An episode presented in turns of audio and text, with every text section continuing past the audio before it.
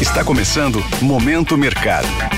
Seu podcast diário sobre investimentos e o mundo financeiro. Muito bom dia para você ligado no Momento Mercado. Eu sou a Paloma Galvão e bora para mais um episódio desse podcast que te informa e te atualiza sobre o mercado financeiro. Hoje vou falar sobre o fechamento do dia 16 de agosto, quarta-feira.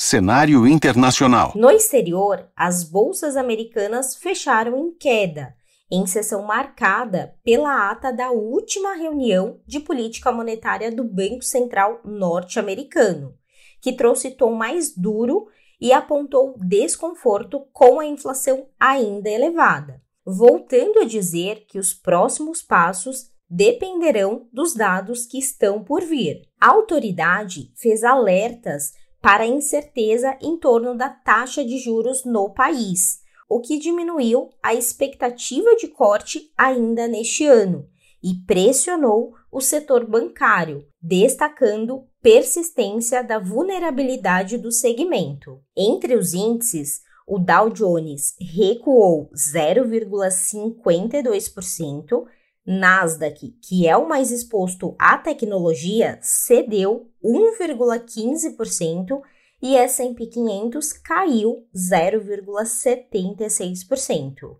Desta forma, as posições compradas, que apostam na alta das bolsas, encerraram no vermelho.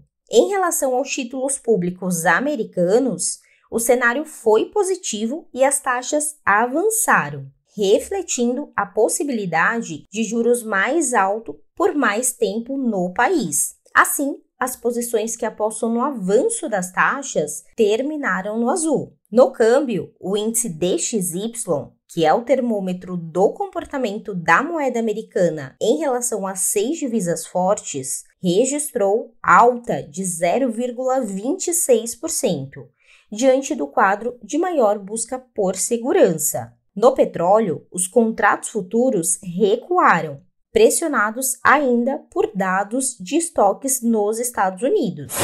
Cenário nacional. Por aqui, o dólar terminou o dia cotado aos R$ 4,98, com queda de 0,01%, e as alocações compradas ou expostas à variação cambial ficaram perto da estabilidade. Na renda fixa, os juros futuros operaram estáveis nos vencimentos curtos e com viés de alta nos mais longos, acompanhando o movimento da curva dos títulos públicos americanos. O dia foi de agenda local esvaziada, o que reforçou o foco do mercado no exterior e nos ajustes técnicos. Entretanto, o ambiente político segue sendo monitorado de perto, após o aumento das incertezas sobre a tramitação das reformas. Neste cenário, as posições tomadas, que apostam na alta dos juros futuros,